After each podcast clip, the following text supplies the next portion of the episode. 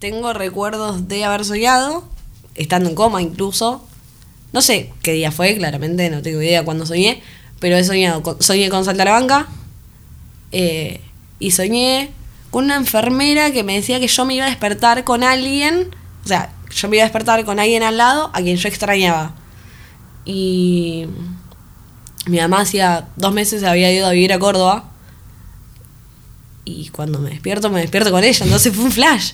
Yo entendía, tras que no entendía un carajo, me despierto con ella y es tipo, ok, bueno. Ornela tiene 22 años. Es oriunda de Ramos Mejía, pero vive en Recoleta y trabaja en un local de ropa. Lo que más le gusta hacer en la vida es ir a recitales. De hecho, recorrió el país yendo a ver sus shows favoritos, con destinos como Córdoba, Santa Fe y Entre Ríos. El 8 de abril decidió ir a Rosario a ver Salta la Banca, pero nunca llegaría a destino. Muerdo el resabio de la hiel, veo lo mismo en el tropel que sale desde el subterráneo y observo desde el banco blanco de esta placita que es la que cobrará vida cuando aquel con su pelota y sus zapatos levante un fulbo en su regazo. No hará ni una semana atrás todo lo que pude observar no eran más que colores. Mis amigos iban a ir. Yo le tenía que dar plata a uno de una entrada vieja o, no me acuerdo qué, un viaje creo. Eh, entonces me dijeron, bueno, venite, nosotros estamos en, en el Carrefour de, de Vélez. Venite para acá, que le das la plata a- al pibe este. eh, y nada, así nosotros viajamos tranquilos, bueno. Llego allá, me quedo hablando con los pibes un rato, qué sé yo. Como ellos iban en auto, iban en el auto de un amigo, eh, agarra a los dos, que aparte, amigos míos, mucho de Salta a la Banca y hemos viajado por Salta a la Banca varias veces. Entonces, me decían, y yo soy una enfer- era, una enferma de Salta a la Banca. Entonces, agarraron y, y me dijeron, boluda, toca Salta a la Banca, ¿no vas a venir? El destino de Ornella estaba escrito. De pasar a saludar a unos amigos, la idea de ir a ver a su banda favorita revoloteaba en el aire. Y bueno, me tentaron, llovía un montón ese día, hacía un frío de cagarse. Eh, llovía, llovía, llovía, llovía. Agarraron, me dijeron eso, eh, que tocaba saltar a banca, no vas a ir. Mi cerebro hizo, pero ¿cómo hacemos? Yo aparte me iba a almorzar a la casa de la abuela de mi novio el otro día, entonces no llegaba, y a él mucho no le gustaba que viaje tampoco. Entonces medio como que me frené, pero después agarró, agarraron y me dijeron, vamos y volvemos. O sea, antes de, de las 6 de la mañana incluso estás acá. Y bueno, dale, vamos. Entonces, El no. diablito hablándote en la Sí, no, tenía como el angelito, pero vos al otro día tenés que ir. Y el diablo, vamos, y total no se van a enterar, vas a volver antes. Ese era el plan principal. O sea, el plan del, mo- del momento en realidad, no era principal. Del momento fue, vamos, vemos a Santa la Banca, comemos algo y volvemos. Nadie se entera, está todo perfecto, lo hicimos más de una vez, puede salir mal. bueno, Vamos. O sea, Ponele. Pinto fue absolutamente de la nada. fue en el momento, yo no tenía nada. O sea que no volviste a tu casa. No. No. ¿No? En el momento. Con lo puesto. con lo puesto, arranqué. Decí que tenía. No me acuerdo de remera tenía puesta. Eso sí no me acuerdo. No me acuerdo la ropa que tenía puesta. Pero. Estaba. Supongo que normal como para ir a un recital. Porque no dije, che, boludo, no puedo ir así. No. O sea, yo tampoco soy. No sé, vestirme. De ir muy producida a algún lado. Nada que ver. Todo lo contrario. No, ir a un recital puedes ir así nomás. Tampoco era que. Yo vivo así nomás, Claro. así que el recital como que... Y tenía, creo que tenía una remera de una banda, pero no me acuerdo cuál. No sé qué tenía. Entonces te subís al auto con, con lo que son tus amigos Me subo al auto con lo que son los pies y arrancamos. en la cancha de Vélez. Claro, enfrente de la cancha de Vélez. ¿Cómo está conformado ese auto? Eh, estaba mi amigo Mati, que es el que manejaba, y otro, de acompañante. Y vos atrás y yo estaba atrás. ¿Recordás el auto? Un Corsa. Un Corsa. ¿Color? Gris. El viaje había comenzado. Un Corsa bajo la lluvia entre los casi 300 kilómetros que separan Buenos Aires de Rosario. Y la ilusión de Ornella de ver a la banda que le gustaba.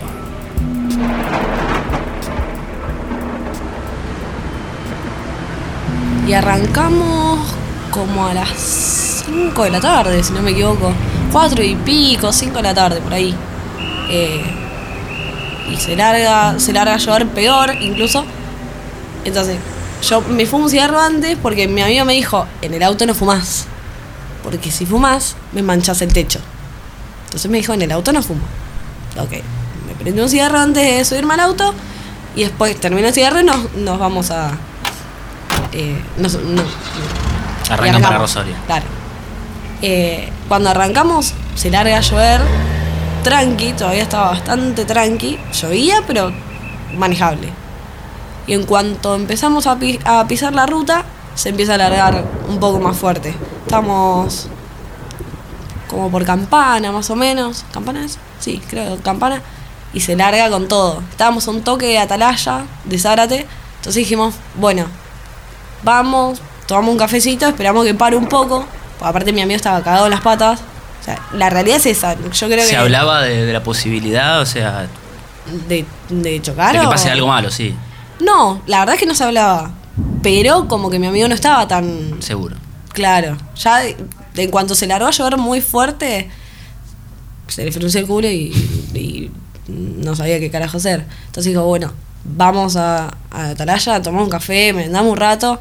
Total, falta un rato y estamos dentro de todo cerca, o sea, no pasa nada. Bueno, dale, vamos.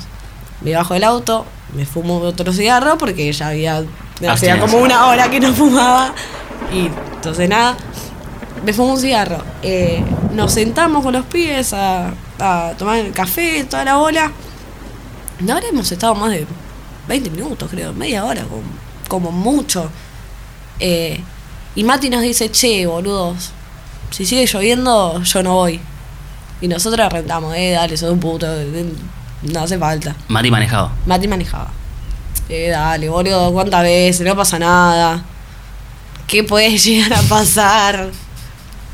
Obvio, ¿qué puede pasar? Vos, vos no te la esperás, o sea, no te la ves venir. No, siempre decís, no me va a pasar a mí. Hasta que sí. Entonces Mati no quería agarrar el auto, prefería volverse a Buenos Aires este, de Zárate, no, no estaban tan lejos. Y vos y el otro pibe, ¿cómo se llama el otro pibe? Yamil, Yamil, Yamil y vos insistiendo. ni hablar. Y ganaron. Y ganamos, sí, le ganamos por cansancio. Aparte, porque en un momento paró un toque, o sea, no es que paró de llover, pero como que cesó un, to- un, un- un poquito y no fue tanto. Entonces, bueno, terminábamos el café, toda la bola, yo me fumo otro cigarro porque de ahí hasta Rosario le dábamos derecho. Entonces, nada, quería fumar y Mateo no me dejaba. Maldita fumadora. Bueno, me fumo un cigarro. Digo, bueno, fumo y vamos. Bueno, dale. Eh, salí, me fumé cigarro, qué sé yo. Creo que. No, no sé si nos habíamos sacado una foto o algo así. Me parece que no. No me acuerdo. Pero bueno, nos subimos al auto y volvemos a arrancar. Fueron. Fue cuestión de 10 minutos. Porque no. No hicimos más que eso. Y pasamos, me acuerdo, patente, pasamos por un puente, empezamos a escuchar música. Y ¿Qué, un. qué escuchaban? pastillas. No creo en las casualidades, mi amor. O sea, iba cambiando, pero justo en ese momento era pastilla, me acuerdo patente de eso, porque digo, dame el celular que voy a cambiar esta canción de mierda. ¿Qué canción era? Eh, casualidad, causalidad. Que era re aburrida, o sea, no es para un viaje, piola. Entonces digo, bueno, dame, dame que cambio. Y eso es lo último que, que tengo. O sea, ahí esa fue mi última acción. Hasta después de una semana.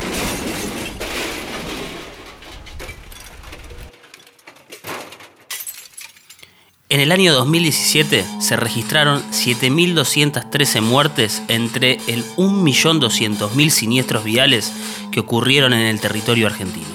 Algo así como 600 muertes por mes.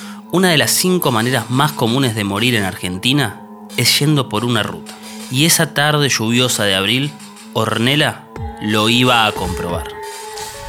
Vamos de vuelta para atrás. Eh, se suben al auto en Atalaya de Zárate. eh, ¿Cuánto pasó entre eh, el accidente y que se subieron al auto? 10 minutos. 10 minutos reloj. O sea que fue en Zárate. Sí. Y eh, lo que vos recordás es ese, ese interín del, del tema de las pastillas y, y eso. Es lo. Dicen que yo igualmente estaba despierta, inconsciente pero despierta, pero yo ahí ya no me acuerdo nada. Después de, o sea, del accidente me explicaron los pibes cómo había sido más o menos. Va, los pibes. Matías, porque a Yamil no lo veo desde el 8 de abril de 2017. Eh, así que Mati más o menos cuando se pudo acordar, como después de un mes y pico, porque entre el shock y todo, no se acordaba tampoco. Eh, Lo último es eso, ni un golpe, ni una luz, ni un...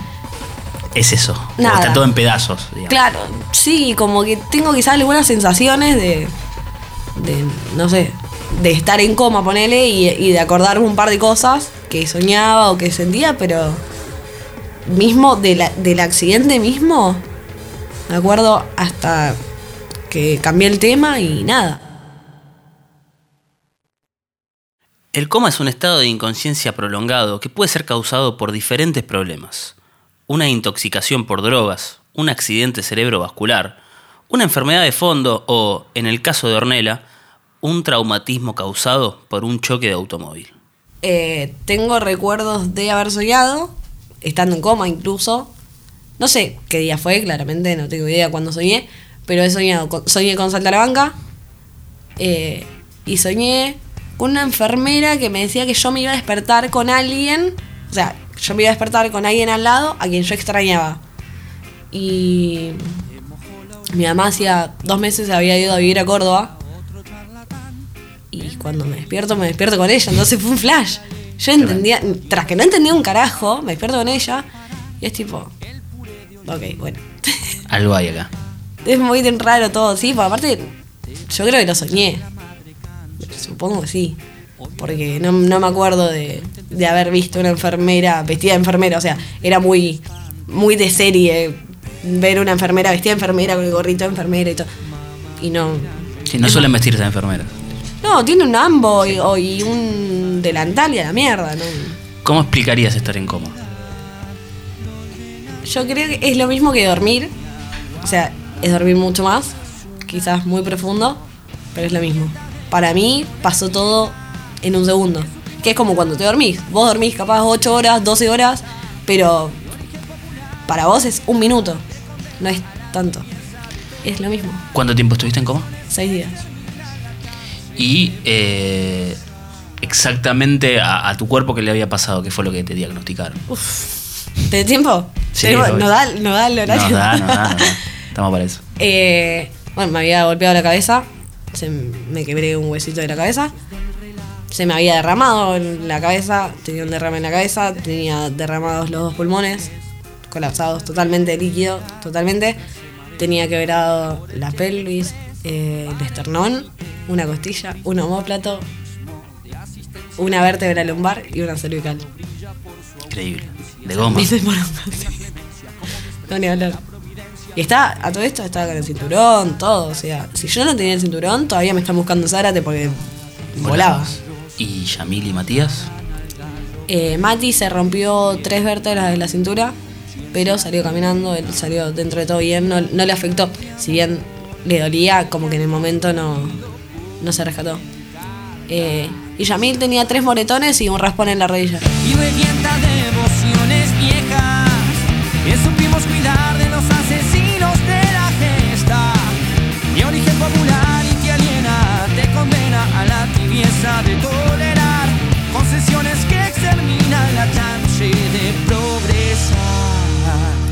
Ornella estaba a punto de morir.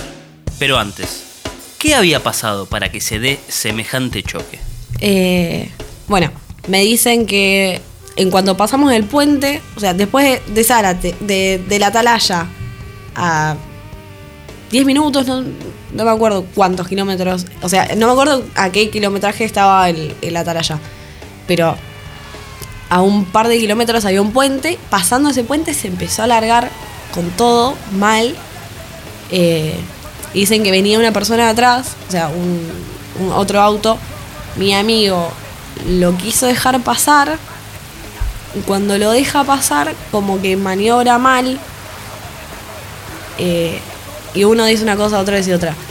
Mati me dijo que cuando a, a Mati se le, va el, se le va el auto, Yamil mete la mano pensando que nosotros íbamos a chocar eh, por esa maniobra mala de Mati. Entonces Yamil mete la mano, dicen, que- dicen que antes de eso íbamos derecho a una pared y que cuando Yamil mete la mano, ahí es cuando volcamos. Y Yamil dice que nos tocaban de atrás y que cuando nos, to- nos tocaron de atrás nosotros nos fuimos y volcamos. El auto volcó. El auto volcó, pero no lo tocó nadie. O sea, policialmente hablando, no tocó nadie, así que fue una mala, una mala maniobra y Mati dice que Yamil metió la mano en el momento, así que... Nunca se pusieron de acuerdo. Y nunca lo voy a saber tampoco porque con Yamil no hablo, así que no, no lo voy a saber nunca. Si es así, nada. Y bueno, sabía que lo primero que golpeo es la cabeza, porque del, del mismo empujón, lo primero que pego es la cabeza, entonces yo la quedo ahí. Apagado. Ahí, no me acuerdo ni siquiera el- la sensación de, de, no sé, la fuerza y, y golpearme. De eso no me acuerdo, me encantaría acordarme. Yo me- a mí me encantaría acordarme de todo. Después me dicen, no, no, no hace falta. boludo". Sí, yo me quiero acordar. Me quiero acordar porque quiero saber qué pasó. O sea, no sé qué pasó porque tengo una versión de Mati que encima me la dijo un mes después, pues después de un mes de, de tratamiento psicológico y toda la bola se pudo acordar. Eh, pues está recontra en shock, obviamente. O sea, había, había un accidente increíble con él al volante, entonces estaba muy bien. Y Yamil que no, nunca lo vi. Yo no lo veo desde el 8 de abril de 2017. Fue la última vez que lo vi. Los motivos del accidente nunca van a quedar claros. El shock de semejante escena insertada a la fuerza en un momento cotidiano es demasiado para la mente humana, que ante el estrés del trauma prefiere borrar para preservar. Cuando me desperté, abro los ojos y no, no entiendo nada. O sea, yo me estaba yendo a Rosario hace dos minutos y medio, porque para mí fueron dos minutos, y me despierto en, en- un hospital lleno de médicos con mi mamá al lado. Entonces como que mucho no entendía. Y encima le hablaba a mi mamá y como me habían sacado hace, hace, hacia poco de todo oxígeno, las cuerdas vocales estaban muy débiles. Entonces yo le hablaba a mi mamá y mi mamá no me entendía. Le hablaba y no me entendía, le hablaba y no me entendía. Y en un momento saqué todas las fuerzas del mundo y le digo, odio que no me entiendas cuando te hablo. Fue lo primero que le dije. Fue lo primero que le dije. Odio que no me entiendas cuando te hablo. Desde donde saqué fuerza. Y mi mamá dijo, bueno, ahora está bien, llorando, obvio. Está bien, ya está. Ellos, eh, el pronóstico cuál era, se va a se despierta cuando se despierta, no sabemos cuándo se va a despertar. Cuando yo llego al hospital, o sea, a mí me llevan primero a Zárate, a una salita de Zárate, un hospital Zonal. totalmente, o sea, no sé cómo explicarte, humilde. Humilde es la palabra. Cuando yo llego ahí, como yo estaba despierta, pero inconsciente, a mí, antes de subirme a la ambulancia, me dicen, me, me preguntan eh, cómo estaba. Y yo le digo, me duele acá, señalándome en la panza. Entonces dicen, bueno, vamos a llevarla. Ellos no tenían ni tomógrafo, ni radiólogo, ni ecógrafo, ni una bosta. Entonces dijeron, bueno, vamos a abrirla a ver qué tiene. Porque fue así. O sea, vamos a abrirla a ver qué tiene, porque algo tiene, pero no podían saber qué exactamente. Entonces cuando, cuando me abren se dan cuenta que tenía el vaso explotado. O sea, más aparte de todo lo que tenía, tenía el vaso explotado eh, con una hemorragia interna bastante importante. Menos mal que, que, decidieron hacer eso y no esperaron a, a que me fuera a buscar alguna ambulancia o algo y me trasladen a algún lugar, porque si no ya me moría. Entonces, bueno, me meten al quirófano, pasan como dos, tres horas, según lo que me cuenta mi papá, que mi papá ya estaba allá. Eh, y sale, no sé, a los 10 minutos de terminar la, operación, sale el, anestesista y dice, che, sáquenla de acá porque se muere. A mi papá, así. Así. A todo esto, nadie sabía que yo viajaba, entonces mi papá estaba como medio desconcertado, no creía lo que había pasado, eh, pero salió cagando para allá y cuando llega se encuentra con eso. Con que yo, si no me sacan de ahí, me muero. Empiezan a pedir ambulancia por todos lados, incluso a mi obra social, que es una bosta, nunca la tengan. Eh, la- Es la segunda vez que se quejan de obras sociales en este podcast. ¿Cuál es? Decirles. unión personal. La burocracia de la obra social en momentos clave una vez más complicaba la situación. En este caso, de Ornella, que estaba entre la vida y la muerte y necesitaba con urgencia una ambulancia de alta complejidad. Llaman a la obra social y la obra social le dice hasta las 8 de la mañana no le podemos mandar una ambulancia. Era a las 3 de la mañana, o sea, y le, decían a mi papá que por favor me saquen. Le pedían por favor que me saquen de ahí porque me moría.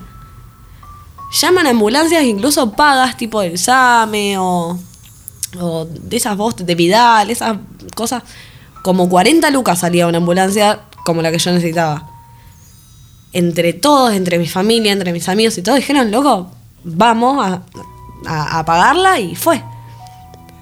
Pero tampoco, no me podían mandar ninguna ambulancia, tardaban como tres horas en mandarla. Entonces, nada, ¿y ahora qué hago? ¿Qué hago? ¿Qué hago? Dice mi papá que se la agarró con todos los chabones, todos los que estaban en la recepción. Sáquemela de acá. No sé cómo haces, pero sácamela de acá. Y mi tío va al baño, re novela todo. Mi tío va al baño y escucha a dos enfermeros hablando, diciendo, che, nosotros con la ambulancia esa que tenemos, la podemos llevar. Tenían una ambulancia cagada a palos que. Una común, que no tenía nada. eh, y se la podemos llevar. Es riesgoso. Y dice, sí, pero es igual de riesgoso que dejarla acá. O sea, no tiene sentido. Entonces mi tío escucha eso, recontra de película, te lo juro por Dios, yo lo, lo veo y digo, no, es un libreto de, no sé, campanela. Eh, sale mi tío y le dice a mi hijo, che, escuché esto, esto y esto. Mi viejo a los gritos en el medio del- de la sala. Acabo de escuchar que tiene una ambulancia. A mí no me importa si, no, si es de alta complejidad, si no, si, si le tenés que dar un oxígeno o un sorbete. Eh, te la llevas, sacala acá porque te mato. Y le decía, sacala acá porque te mato. A vos, a vos y a vos. A los tres que estaba ahí, mi papá los mataba. Después, si yo, o sea, si yo me moría, los mataba a los tres y se mataba él después. Lejos. Eh, pero agarraron a los chabones y, y me llevaron. Me llevaron todo el viaje dándome oxígeno con un ambú. O sea, increíble, no, increíble. ¿A dónde te llevaron? Me llevaron a Litois de Avellaneda. O sea, estaba, yo estaba en el norte y me llevaron al sur. ¿Por qué? No sé. Y me imagino que era el único lugar donde te podían recibir. Y ni siquiera porque no aceptaban ni, ni gente joven ni accidentados. Yo tenía 19 años y había tenido un accidente hacia ¿Para qué te 6 llevaron? horas. No sé, no sé. Aparte, creo que, hay- que había otro, otro, otra clínica por el norte, supongo, creo, no sé. Pero bueno, me llevaron para allá, me recibieron toda la bola, me hicieron un par de estudios. eh, y baja el como el, el jefe de enfermeros de terapia intensiva. Llama por mi apellido, estaban mi papá y mi hermano juntos, mi mamá todavía no había llegado. Eh, y lo llamó para subir, eran, creo que eran como dos pisos, dos o tres pisos, de ahí a la sala de terapia. Y lo llaman y dice mi papá y mi hermano que se acuerdan patente el hecho de, de estar subiendo la escalera y mirarse y que le iban a decir que yo me había muerto. Era así. Y dice, bueno, no se puede hacer mucho, eh, vamos a intentar hacer lo posible, pero no, no hay mucho para hacer. Mi papá pide por favor verme, urgente, hablarme. Le dicen que no, que yo no iba a escuchar, que yo estaba dormida. No importa, me va a escuchar, me va a sentir. O sea, ella se fue de acá y nadie sabe, o sea, nadie sabía nada. Entonces debe pensar que está, o sea, yo dormí inconsciente, debe pensar que está sola. Porque nadie sabe, nadie sabía. Debe pensar que está sola. Entonces mi papá entró, habló conmigo. Bueno, habló conmigo, o sea, me habló. eh, y dice que, que, le, que le apreté la mano. Y cuando le aprieto la mano, bueno, ya se larga a llorar como un condenado, baja, quizá no un poco más tranquilo, pero, pero como diciendo, bueno, me respondió. Y después de un rato lo vuelve a llamar el enfermero y ahí sí, ya llorando todos, desconsolados, pensando que yo me había muerto. Y le dijeron, bueno, no, hay varias cosas para hacer, vamos a hacer todo lo posible, todo lo posible, todo lo que esté a nuestro alcance lo vamos a hacer. eh, y vamos a, a intentar que, que siga. Vos no te acordás de eso. Yo no me acuerdo, no, no. no de, de toda la gente que me fue a ver, mis amigos, mi familia, mi novio. No, nada. La verdad es que no, no tengo recuerdos ni siquiera de que me estén hablando, ni nada. Es como, es otro mundo. Es estar. Yo, bueno, capaz que no soy un gran ejemplo, porque yo duermo y no escucho. O sea, vos me podés tocar el tambor al lado que yo no me doy cuenta. Entonces, es exactamente lo mismo para mí. Fue lo mismo. Y duró un segundo. Una, eh, te quedaste ahí en ese hospital de, de Avellaneda hasta que despertaste. Claro, me dejaron ahí, bueno, toda la semana esa que, que estuve en coma, me despierto, me dejan una semana más en terapia y después de una semana me pasan a sala común.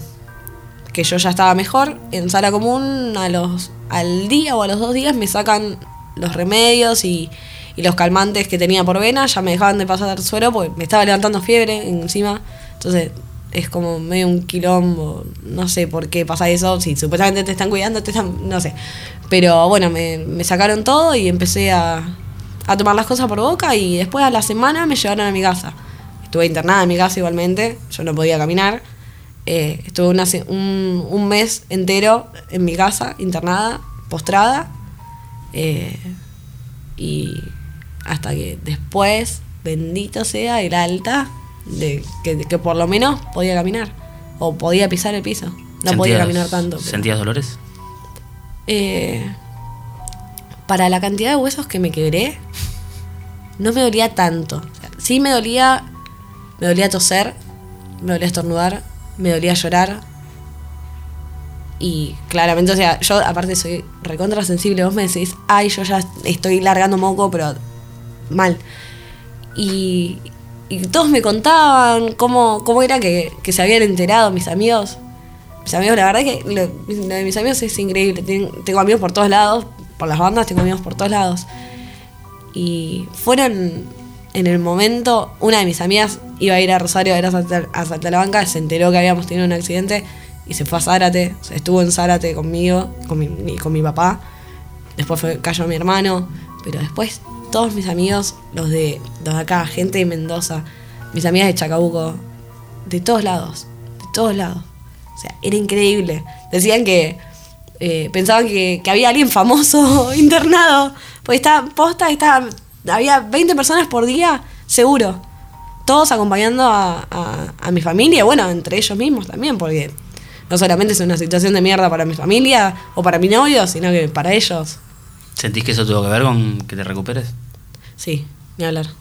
Yo no creo en Dios, pero creo mucho en. en- no sé si creo mucho, pero creo bastante en, en la energía y, y que todo eso se transmitió. No creo en Dios, si mi mamá me escucha, ya lo sabe, así que no hace falta. Pero sí, sí, sí, sí, ni hablar. Estuvieron en todo momento, en todo momento. Gente que no conozco, gente que conozco, gente con la que no hablaba hace un millón de años.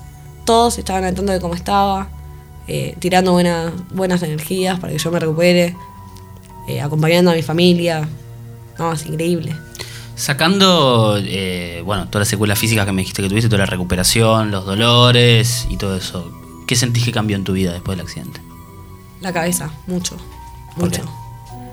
Y porque un día estás yendo a ver una banda que ves todos los días y haciendo cosas normales y al otro te encontrás con que casi te morís. O sea, no es... No sé cómo explicarte, pero no, no es fácil. Antes no pensaba en eso. Antes no pensaba, che, me puedo morir mañana en... No sé, me puedo pisar un colectivo. No lo pensaba. Ahora quizás sí lo pienso un toquecito más. Capaz no debería porque no está bueno, pero te da como a pensar, che, o sea, la, podría no haber salido. Y e- esa, esa es eso es lo que me, lo que me mata a mí y lo que me hace mal cuando, cuando me acuerdo. El que hubiera pasado sí. O sea, con mi mamá, con mi papá, con mi hermano, con mi familia, con, mis, con mi abuela, con mis amigos, con mi novio. ¿Qué hubiese pasado? Eso es como una ansiedad, ¿no? ¿Qué hubiera pasado si siempre habla de una ansiedad que tenemos vos por un hecho puntual? Sí, obvio. ¿Para bien crees que cambió algo? Sí, sí. Yo era una larva absoluta y, no quería hacer nada con la escuela, no quería hacer nada con laburar, porque básicamente estaba cómoda, mi vieja me mantenía, Pero cuando mi vieja se va, yo me quedo con mi viejo. Yo con mi viejo, si nos vemos dos horas, está bien. Si nos vemos más de dos horas, estamos a las piñas. Porque no nos, no, yo no lo fumo, no me fuma. Eh, aparte, no, él es muy intenso y yo, a mí me rompe las pelotas todo bastante rápido. Entonces, no, no, no podemos convivir en una misma, en un mismo lugar. Entonces, eh, agarré bueno, arranco el colegio de nuevo. O sea, casi me muero sin terminar el secundario. Eso fue lo que pensé, casi me muero sin terminar el secundario. Hoy no me importa, o sea, si me muero mañana y no termino el secundario, no me interesa ni un poco, la verdad, no me mueve nada. Eh, pero sí pensé en, en el laburo, quizás. En, che, tengo que hacer algo, algo más. Porque yo me quería ir. Y mi abuela, ángel santo de, de este mundo, o sea, agarré y me dijo, como sabía que yo me llevaba muy mal con mi papá, yo estando internada incluso, o sea, me peleé muy mal con mi papá varias veces, varias veces. Y me dijo, yo no voy a dejar que vos estés ahí pasándola mal. Así que mi abuela vivía en un monambiente, en Recoleta, que es donde estoy ahora. Eh, me dijo, bueno, te vas a quedar acá. Ella se fue a la casa de... Tiene un novio hace como 30 años y no vivían, nunca vivieron juntos porque por lo mismo, el chabón es un viejo de mierda y mi abuela es muy rompebolas, entonces como que no, no, no, no, no, no congenian, no nada. Entonces, pero mi abuela por mí hizo un esfuerzo enorme, se fue a vivir con el chabón, eh, me dejó la casa a mí, yo ahora me estoy haciendo cargo de todo, pero sentía que ella me dijo, yo te voy a ayudar, pero yo sentía que, que ya era momento, yo había cumplido 20 años y decía, loco, no, no tengo nada. O sea, no tengo el secundario, no tengo un laburo estable, no tengo cosas porque tenían ropa, ponerle, pero después no tenía nada. Eh, más de lo que, había, lo que hay en la casa, que, que esto de mi abuela. Entonces digo, bueno, voy a empezar a buscar laburo. Empecé a buscar laburo, tirar currículum por todos lados, de lo que sea, lo que sea. Eh, hasta que bueno, cayó también otro angelito bendito que me dijo, che, en, en donde laburo yo están buscando refuerzo de fiestas. Justo cuando a mí se me prendió la lamparita me dijeron, eh, fue para época de Navidad y en Avellaneda explota en las fiestas. Entonces me dijeron, estaban buscando refuerzo de fiesta, no sé qué. Bueno, dale, joya, está bueno. Me acuerdo que tenía entrevista a las 10 de la mañana y me desperté a las 3 de la tarde. O sea, desastre, desastre, desastre. Si hay alguien más desastre que yo, dígame. Y la llamé a mi vieja, me dice, anda igual. Porque aparte la que laburaba ahí era una amiga de ella. Me dijo, anda igual, porque si no la dejás como el orto a, a Yoa, que habló de vos, dijo que... No, pero me da vergüenza. Anda igual, dejate joder. Bueno, dale, está bien caí a las 3 de la tarde, como si nada, Olu. De que vengo como 5 de la tarde, pero bueno, no importa, perdón. No, la verdad es que le dije, me quedé dormida, de, de no sabía, estuve, te juro, o sea, re sincera yo, le dije, me quedé dormida y la verdad me desperté como a las 12 de la, del, de la noche, igual, a las 12 del mediodía y no sabía qué hacer, porque me da vergüenza venir igual. O sea, esa es la realidad. Entonces tuve que hablar con mi mamá, mi mamá me dijo, andá, no seas boluda. Aparte, más que nada por yoga, estoy acá por yoga. Eh, pero nada. Y quedaste. Y resulta que. Valora la honestidad. Me llamaron una semana después, me dijo, bueno, empezó mañana. Bueno, dale, joya, genial. Qué bien. Pero nada, o sea, era por ese mes. Era por el mes de la fiesta, era principio de diciembre hasta, no sé, principio de enero, que nada. Y después dio la casualidad de que una piba del local del otro local se iba porque arrancaba la facultad y no le daban los horarios. Entonces, nada, estaba yo compitiendo con otra chica. Eh, pero bueno. Ganaste. Y desde entonces estás ahí. Y desde entonces estoy ahí. Hace, en diciembre van a ser dos años. Ahí va. Todavía no aprendí fuego local, así que merezco un monumento, por favor. No, no. Bueno, pero aprendiste a valorar, mira, buscaste laburo, te pusiste las pilas, como que. No, sí, sí, sí. Ahora soy otra persona. O sea, hoy por hoy soy una abuela. En ese momento era un ser de 19 años con todas las letras, que salía, que se divertía, que iba a ver bandas. Y ahora me levanto a las 6 de la mañana cagada de frío y me pongo tres suéteres, literal. o sea, ¿Te quedó algún miedo, algún trauma?